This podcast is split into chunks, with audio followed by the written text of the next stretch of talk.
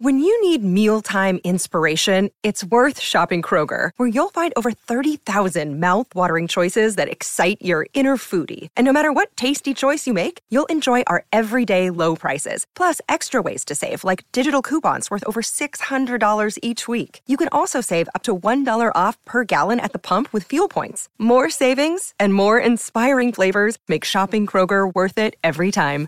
Kroger, fresh for everyone. Fuel restrictions apply.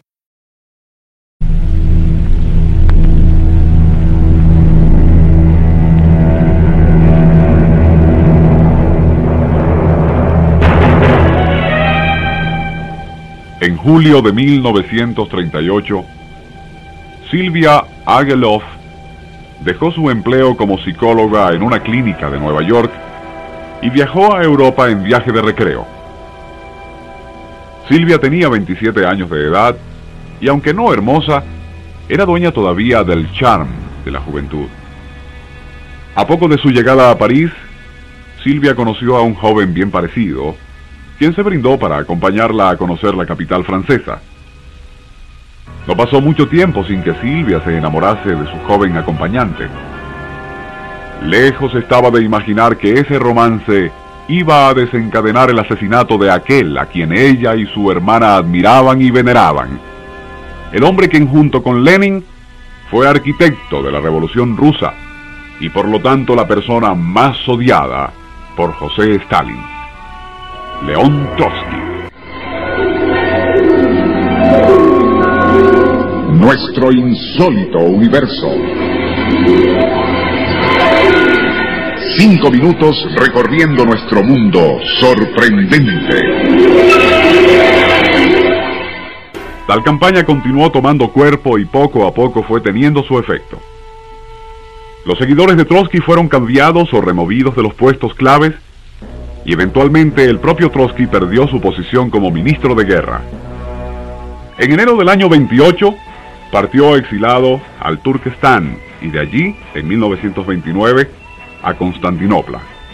En 1936 pasó a Noruega y fue en esa época cuando se le acusó de formar parte, junto con Sinoviev y Kamenev, de un complot para asesinar a Stalin. Fuese esto verdad o no, lo cierto es que dio una buena razón a sus enemigos para desencadenar una de las más sangrientas purgas que se conocen en la historia del Soviet. Finalmente, Trotsky viajó en enero de 1937 a México, donde establecería residencia permanente.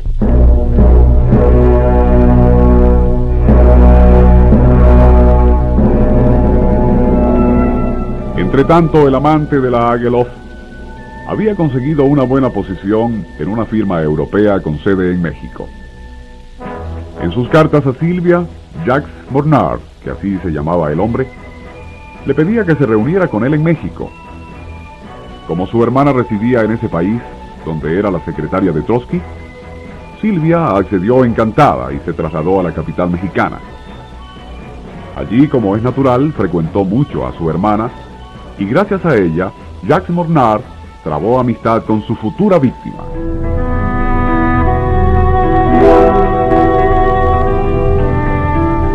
Una tarde en que Silvia y Mornard tomaban el té con Trotsky, aquel aprovechó la oportunidad para manifestarle que había escrito un artículo sobre la guerra ruso-finlandesa y que le gustaría tener su opinión sobre el tema. El viejo revolucionario asintió con gusto y lo citó para el siguiente martes cuando leería el artículo. La tarde del día fijado, llegó Mornar solo. Saludó a los guardias y preguntó por Trotsky. Los guardias, sin sospechar nada, le dejaron pasar. Poco después de haber entrado Mornar al estudio, se escuchó un grito desgarrador y horrible. Al acudir, vieron a Trotsky salir tambaleando y caer bañado en sangre. Dentro del estudio, Mornar, blanco como un espanto, murmuraba frases entrecortadas mientras sostenía en la mano una pistola automática. Luego trató de huir, pero fue sometido a golpes y lo único que atinó a decir fue, me obligaron a hacerlo, me obligaron a hacerlo. Cerca del lugar se encontró el instrumento mortal, un zapapico con cabeza de acero, con el cual Jack Mornar atacó a Trotsky por detrás, clavándoselo en el cráneo.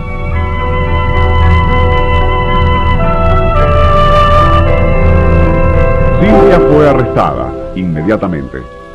Pero por su reacción y por las subsiguientes investigaciones, se hizo evidente que ella solo había sido instrumento de un plan diabólicamente bien planeado.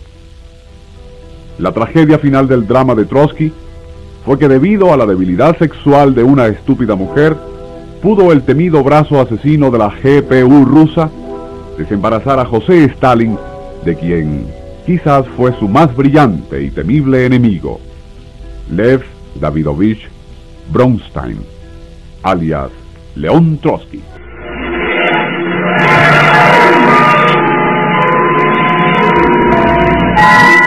Nuestro insólito universo.